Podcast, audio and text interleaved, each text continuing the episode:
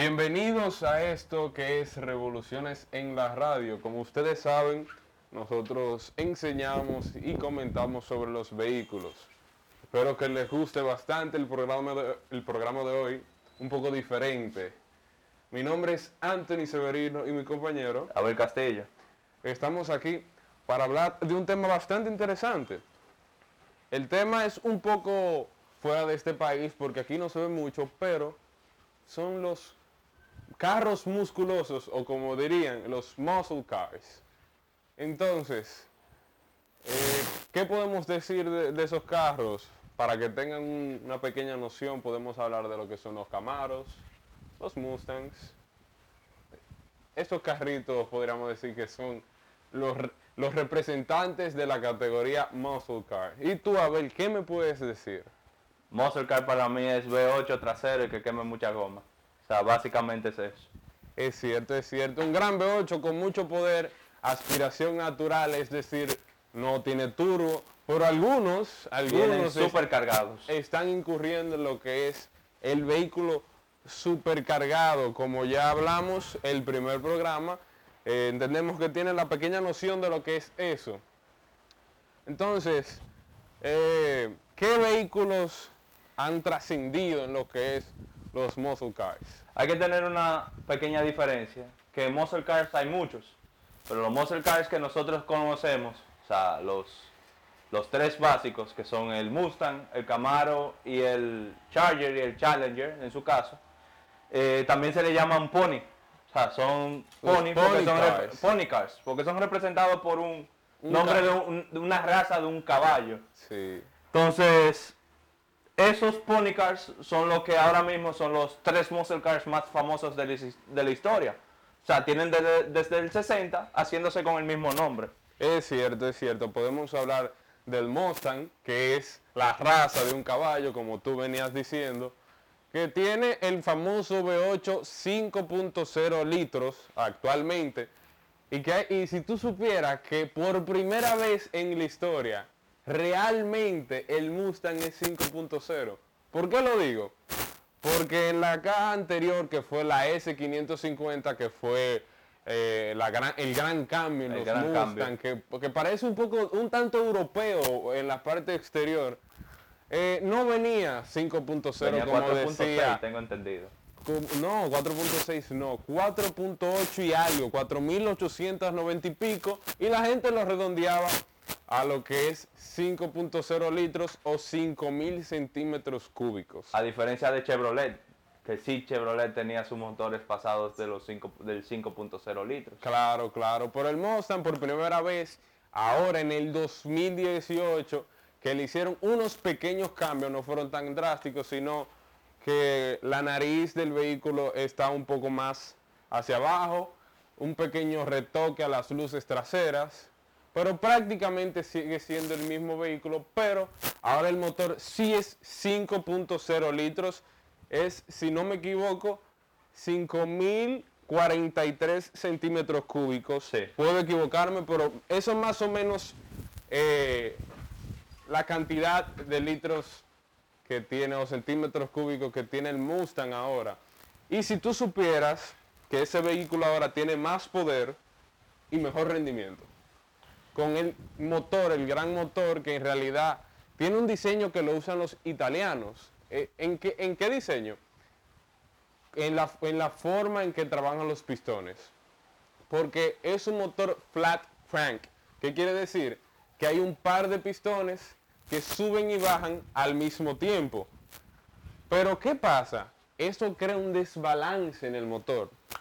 Hace que el motor sea bastante inestable por el peso que causan los pistones, pero ellos resolvieron esto agregándole mucho más peso al motor para contrarrestar ese movimiento brusco y que el motor no se destruyera a sí mismo. Pero vamos a movernos de vehículo, vamos a hablar del Camaro, la competencia, la gran competencia. gran Hay una gran frase que, que la dijo el que diseñó y el que construyó, el que hizo la producción del Camaro, que le preguntaron, señor, para ti, ¿qué es el Camaro?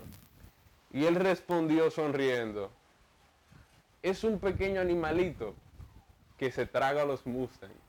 Wow, una gran frase, mucha seguridad al decir eso, ¿verdad que sí? Y es una frase que viene trascendiendo de la historia del mismo Camaro. Claro, O sea, porque fue desde sus principios. Ahora, si vamos al Camaro, tenemos que entender que a diferencia del Mustang, este todavía tiene la básica frase de los norteamericanos de There's no replacement for displacement. Claro, es decir, es mejor mucho poder, mucho motor, mucho motor. Entonces, este viene con un 6.2 litros. 6.2 litros. O sí. sea, hablando de la versión, L- eh, la versión LT2, o sea, la versión deportiva del Sí. Camaro. O sea, hablando dentro de la- de la- del mismo Coyote, del 5.0, Ajá. este en el Camaro sería el 6.2 V8. O sea, Sí, porque el Mustang usa el motor Coyote o Coyote, como le dicen ellos por su pronunciación. Pero 6.2 litros es un gran motor. ¿Qué motor tenía, qué vehículo tenía ese motor antes del 2017?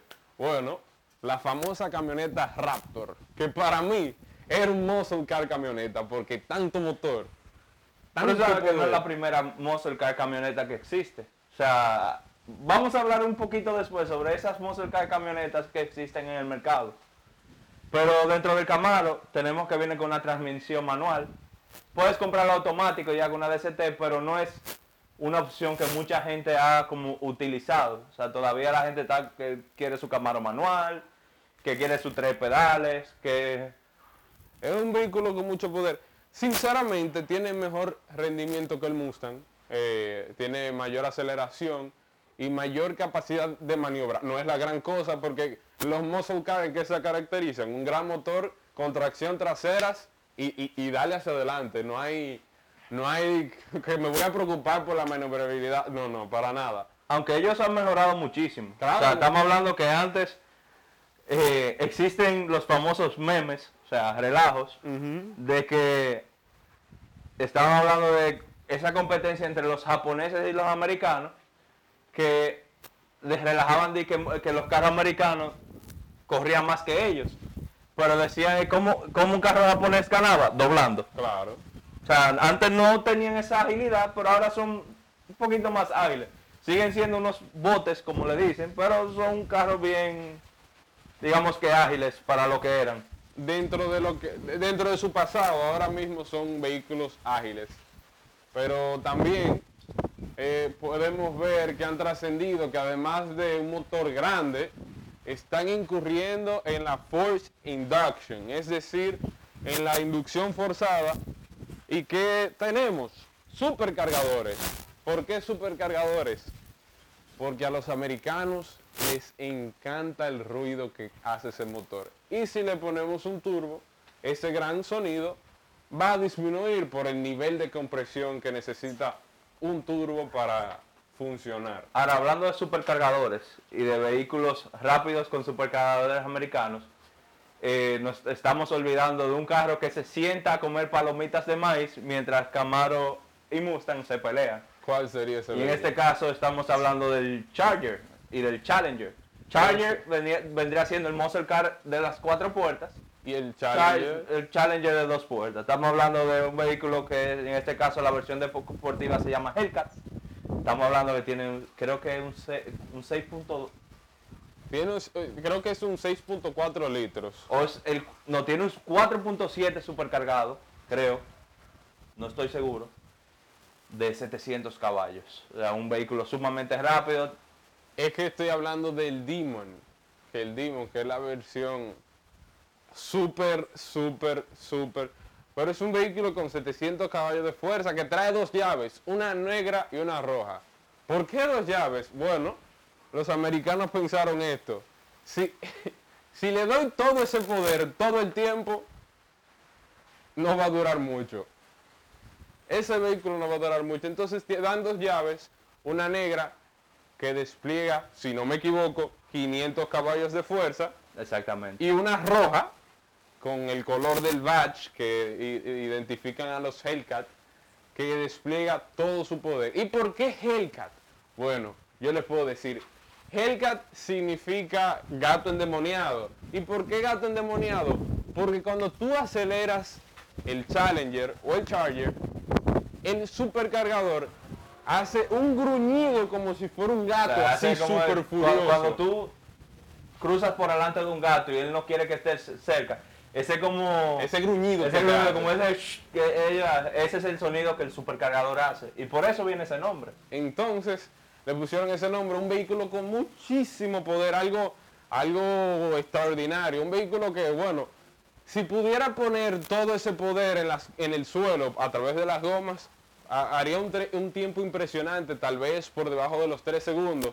Pero es un vehículo que tú le presionas el pedal, tú puedes tener, tener encendido el control de tracción y todo lo que tú quieras, y como quiera va a derrapar, va a quemar goma, no, no va a arrancar bien.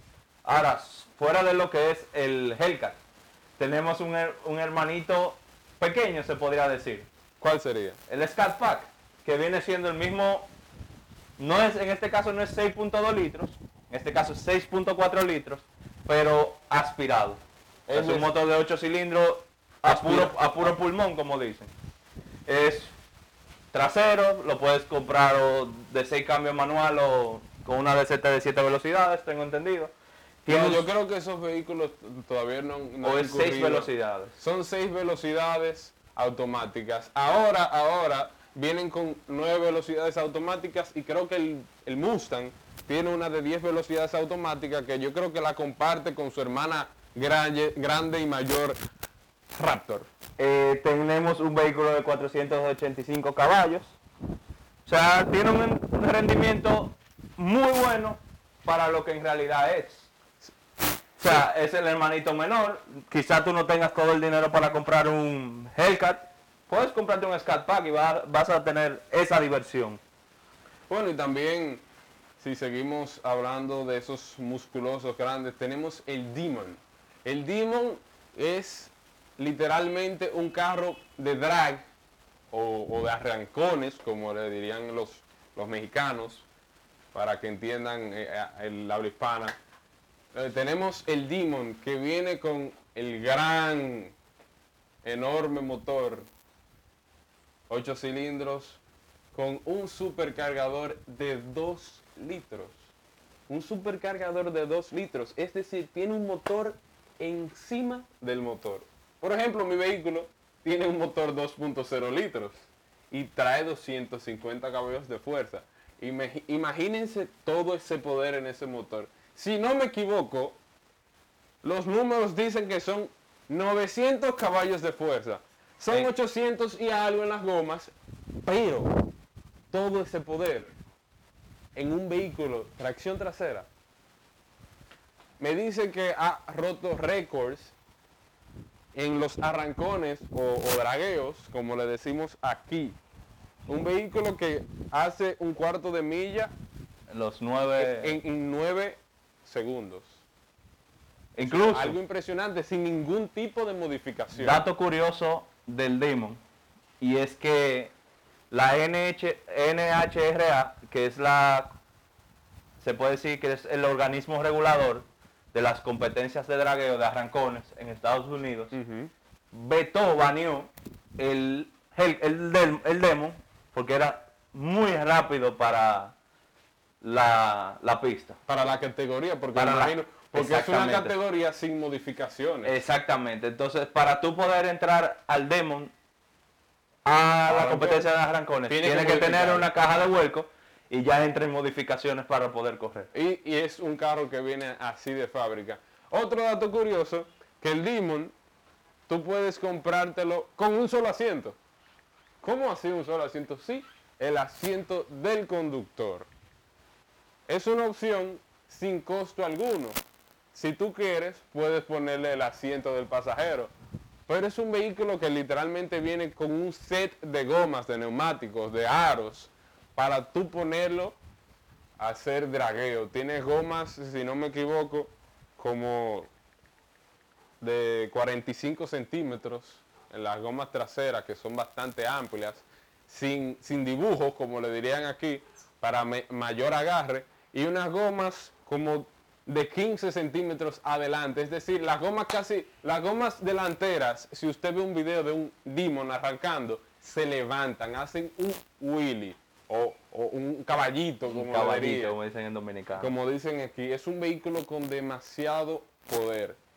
Pero hablando, ah, estamos hablando de los muscle cars para las personas que acaban de sintonizar. Eh, hoy es una, versi- una versión diferente del programa porque eh, nosotros no estaremos, no estamos presentes en este momento y es grabado el programa, pero para que sepan que el próximo sábado, Dios mediante, estaremos aquí de vuelta y pueden llamar, pueden ir anotando el número, que el número es 809-971-9500 y yo soy Anthony Severino y mi compañero. Abel Castillo. Eh, pueden seguirnos en las redes sociales como arroba revoluciones en la radio en Instagram. El mío personal sería Anthony A-N-T-H-O-N-Y-C-L-7. Anthony CL7 el de mi compañero. Sería Abel Not Martínez. Abel Not, o sea, no Martínez. Y me pueden buscar en las redes. Y pueden saber más de nosotros. Pero sí, estamos hablando de los muscle cars. El tema de hoy es ese. Eh, Una hablamos- pregunta. Para ti, ¿el Corvette es un muscle car, sí o no? Bueno, ¿cómo te lo diría? El Corvette, sus primeras vers- versiones antes del C7, para mí era un muscle. Un total car, pero tenía esas líneas súper deportivas, se veía muy aerodinámico, pero no tenía maniobrabilidad. El ZR1 con un motor 6.2 supercargado, con 600 700 caballos, eso era una máquina de andar hacia adelante. Pero doblando, no, nunca en las pistas. Pero ahora, el Corvette ha incurrido a las pistas. A las pistas. Es un vehículo con mucha aerodinámica, es un vehículo que ahora tiene un spoiler. ¿Qué sería el spoiler para las personas que no saben? Un alerón atrás que le da empuja hacia abajo para mantenerse, eh, como, diría, con los, eh, como diría por ahí, con los pies sobre la tierra, para que no, no salir volando con todo ese poder. Pero ahora mismo para mí el Corvette es un vehículo de pista, con mucho poder, mucho, mucho, mucho poder. Ahora, estabas hablando de SUVs y camionetas con, se podría decir, con el sentimiento de car. Iba, ahora, antes de que me preguntaras, iba para allá. Me ha sorprendido que las SUV o vehículo utilitario deportivo para las, si- con las siglas en inglés Y traduciendo, para el ¿verdad? dominicano Jeepeta, y para el dominicano o sea, una Jeepeta, una Jeepeta, tenemos la más representativa, como diría yo, la Gran Cherokee SRT. ¿Por qué digo más representativa? Primero, es americana. Segundo, tiene el motor grande. tiene un gran Hemi V8 6.4, no, 6.4 litros. O sea, es más grande que el otro es, M. es más grande. Es un motor de 6.4 litros con toda la capacidad de tú modificarlo. porque si, pero escúchame, si abres el bonete de una SRT, tú vas a encontrar espacio que no te imaginas para tú ponerle lo que tú quieras. Así que chulo. Ahora, ¿sabías que Cherokee no fue la, el- la Cherokee no fue la Jeepeta para usar el término dominicano que puso en el, se puede decir en el mapa, el hecho de hacer Jeepetas con sentimiento de muscle cars? ¿Cuál sería para ti? La primera fue Chevrolet, Chevrolet. cuando tiró la Trailblazer SS. Era una Jeepeta, tenía una transmisión automática, era con transmisión permanente, o sea, transmisión, las cuatro gomas al mismo tiempo, con un motor LS de Corvette, con el 6.2 de Corvette. Estamos hablando de eso en el 2002. Después vino Che- eh, Ford con su F-150 Lightning, la SVT, SB SVT, que no tengo el dato del motor, pero tengo entendido que tenía el mismo motor del Mustang, supercargado también. Y eran Wow. vehículos sumamente rápidos para su tiempo.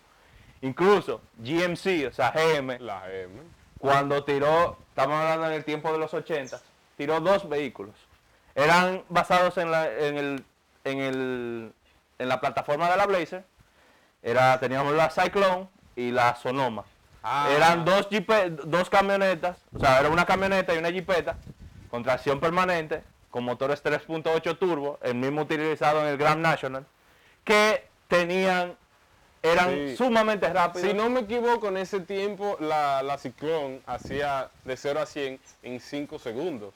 Y ahora mismo 5 segundos es un tiempo bastante respetable. Imagínate en esa época con jipetas. Incluso no usaban supercargadores. Eran, su- eran Turbocargadores. O sea, ellos uh, se fueron fuera de lo que los americanos todavía no han llegado. Exactamente. En aquel tiempo. Estamos hablando tiempo de los 80, 86, 87, 88. Ahora, volviendo a la Cherokee, que es quien tiene el puesto ahora de la, de la jipeta más rápida del mundo, con la Truck Hawk. No, pero hablemos un poco primero de la- SRT normal, que eh, tiene un poder increíble. Eh, podría buscar los datos de, de los caballos de fuerza y la libra de torque que tiene, porque es un vehículo impresionante. Con la primera, con la primera salida, que era la caja, era, si no me equivoco, del 2005, eh, tenía un poder impresionante. Tú puedes buscar videos en YouTube de arrancones, de dragueo de esa jipeta que, que le ganaban y le ganan a lo que sería el Nissan GTR, que es Godzilla, el, el- el- motor que se le saca, diría yo, más poder siendo un V6 de 4 litros, un V6 bastante grande, claro, pero es un motor V6 que le puedes llegar a sacar hasta 1000 caballos de fuerza. Cabe destacar que dentro de la Cherokee SRT tenemos dos modelos. Tenemos la, la SRT normal, que es una SRT de 6 cilindros, como con 400 caballos. La- diríamos la versión económica. La versión 400 económica, caballos como quiera no es 400 económica. O sea, tenemos como 380 caballos en la versión de 6 cilindros y la versión de 8 cilindros, que es la que nos interesa en este momento, Claro. trae sus 475 caballos, como hablaste, con un 6.4 litros V8 y con una transmisión de 8 velocidades. Con cambios manuales, si tú decidieras Claro que ponerla vi- manual. En el guía tiene dos pequeños, pa- dos pequeñas paletas. sobre- Media paleta, porque ni siquiera son paletas enteras, solo van hacia arriba. Eso me da risa de la, de la SRT y que puede hacer launch control. Tiene atrás del- de la palanca, del selector de cambios, tiene un botón que parece un pequeño semáforo que dice launch. Tú lo presionas y ahí puedes desactivar, bueno, puedes activar lo que sería el launch control, que tú presionas totalmente el freno, totalmente el acelerador, deja que las revoluciones suban a, a lo que lo programaste, lo porque lo en la SRT tú puedes programar la, la, capac- la capacidad del, del launch o lanzamiento desde 3000 hasta 4000 hasta 5000 revoluciones. creo. Dato curioso de la SRT y de todos los vehículos eh, Dodge Performance. No puedes hacer, cuando compras uno nuevo de caja, cero kilómetros, como Ah, dice, no puedes hacer no launch puedes hacer control launch control hasta, hasta las- quin- 500 millas. hasta bueno y la y la Trackhawk que vamos a hablar más adelante de ella hasta las 1000 Ah, hasta las mil. la- la- Hasta las mil. Ah, ok. La tú le puedes dar y te, va, y te va a decir todavía no se puede utilizar ve, y puede decir hasta vehículo muy nuevo es un dato curioso pero es porque la transmisión no no ha no ha aflojado como diría un dominicano todavía lo suficiente para tú eh, meterle todo ese poder de repente porque literalmente es como un vehículo mecánico tú acelerar a las 5000 revoluciones y soltar el cloche de repente todo ese poder va a, a- a la transmisión a estresar la transmisión. Exactamente. Ella tan tranquila que estaba y nosotros que la estresamos. La Exacto. pobre. Entonces, Eh, vamos a hablar de, de la, de la Trackhawk, que es algo impresionante. Na- na- solo con estos números, 707 Siete. caballos de fuerza. 700... Ferrari, no, no me hables de eso. Porsche, no me hables de eso. Háblame de Trackhawk. In- incluso, un, otro dato curioso es que valen mil dólares menos que el SRT Demon. Tenemos un vehículo de 85 mil dólares, que como quieras más barato que todas las chipetas caras y rápidas que te puedes imaginar. Para tener ese tipo de power, tú necesitarías comprar un Ferrari 812 Superfast. O sea, para que entiendas oh. que cuánto dinero tienes que Que gastar, gastar. para tener ese mismo poder. O sea, En estamos hablando de Ferrari, 300 un- mil dólares. O tú decides, o gasto 85 mil dólares o 300 mil dólares y tengo el mismo power. el mismo poder y, y más facilidades porque sigue siendo una jipeta. ¿Cómo diferenciar una Trackhawk de una SRT normal? Claro, la V8. Sencillo. Primero vas a la parte trasera a la mano derecha abajo tiene un badge Que dice Truck que dice Trackhawk. En vez de dos mofles o dos pipes, tiene cuatro. Y otro dato, no tiene el logo de SRT por ningún lado. Y no tiene el logo de SRT. Y adentro puedes ver que dice Trackhawk en el guía. No dice Jeep ni SRT como dicen las normales. Después de ahí no hay manera de saber que es una Trackhawk. Incluso es, un, es la jipeta más rápida. Tenemos que ganó a la Mercedes-Benz, a la MG 65, a la, Venta- a la Ventaiga que tenía sus 600 caballos, que tenía el, premio, el puesto de la jipeta más rápida en el momento y la más lujosa también. Claro. Eh, le ganó porque tiene hace de 0 a 100 en 3.5 segundos y tiene un tiempo, que es lo que le interesa a los americanos, del cuarto de milla de arrancones de 11.3 segundos.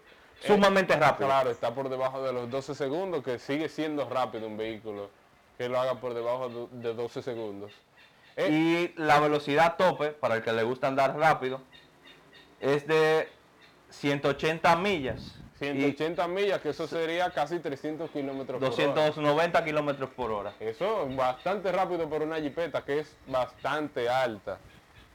Y ya que hablamos tanto de los americanos, a mí me, me late algo con, con los europeos. Yo siento que los europeos en un momento hicieron su versión de muscle cars. ¿Cómo, ¿Cómo dices eso, Anthony Severino? ¿Cómo? Bueno, si nos vamos eh, a una o dos cajas anteriores En- del bello Mercedes E63 Y el C63 también. y, y el su- C63 que venían con V8 6.2 litros, sí, decía el badge 6.3, pero eran 6.2 litros. ¿A qué te suena? Me suena Corvette, me suena Mustang, me suena Camaro. Y tú acelerabas ese vehículo y escuchabas ese gran motor sonando. Tracción trasera. ¿A qué te suena eso? A car. Es un car. A muscle car. Un muscle car un poco más lujoso. Un muscle car lujoso. En ese tiempo, Mercedes trató de hacer su versión de los muscle cars. No eran muy buenos en, en- en curvas tampoco. Simplemente eran buenos en hacer ruido y quemar gomas. Un tiempo de 4.5 segundos de 0 a 100 para lo que sería el C63. No tenía una gran velocidad final como los muscle car americanos, que un muscle car americano no te llega a 300 kilómetros por hora. Te lo limitan a 250 kilómetros por hora. Y esos muscle car tenían 190 millas de velocidad final. Claro, limitadas. Eh, desactivabas el control de tracción y no tenías control del carro. Eh, también podemos mencionar a su compañía, no hermana, pero su principal rival. Tu primo. Su primo, es su primo, son, son primos, que es BMW. BMW también tenía su muscle car, sus carros lujosos con esencia de muscle car. Cuando- con el acuerdo- M3 y el M5. Eh, hubo un tiempo que el M5 tenía un motor V10 A ese sonido. y después bajó a V8. Eso suena a muscle car por todos los lados. Tracción trasera igual. In- igual. ¿Qué me podría Y decir? transmisión mecánica. No olviden la transmisión mecánica. Mercedes le faltó eso. La transmisión manual. Eh, ¿Qué podemos hablar del M5? Tenía versiones el E39 y el E60. El E39 es la versión que entra en el 2000. Venía con un pequeñito V8 de 4.9 litros, de 400 caballos, que gritaba duro, duro, duro. O sea, es un motor que sonaba casi como un carro americano. Y teníamos también el E60, que sí venía con su motor de 10 Cilindros. cilindros, de 5 litros, eh, y la transmisión y el motor fue diseñado con ayuda del equipo BMW Williams, para que, para que entiendan al que le gusta la Fórmula 1. Eh, Williams fue una... eh, es, sigue la escudería, si no me equivoco, de, de Williams. Ahora mismo el tope está Mercedes con Hamilton, pero en ese tiempo era la- una de las grandes. Tenía 507 caballos, SB10, a puro pulmón. A puro pulmón, que es muy difícil ca- sacar tanto poder. Y de 0 a 100 en 4.2 segundos. Es decir, un tiempo impresionante. Ahora mismo sería un tiempo impresionante. Ahora, ya que nos fuimos de Estados Unidos y del terreno de muscle cars, hay unos muscle cars que nos estamos olvidando. ¿Cuáles Y son los hermanitos del otro lado del mundo de Estados Unidos. Que están un poco solos allá. Sí, están un poquito solos. Y esos son los australianos. O sea, los australianos tienen una, Obsesión. una obsesión. Si los americanos tienen una obsesión con el poder, los australianos están de, de psiquiatra ya. O sea, Sí. ya de, de- de amarrarlo con camisas de fuerza. Allá todo es exagerado. Allá todo es exagerado. Ellos tienen una compañía GM, o sea, General Motors, que es americana, y Ford, tienen bases en Australia. Claro. O sea, hay vehículos que solamente son australianos. Entre ellos podemos mencionar dos, tres te puedo mencionar.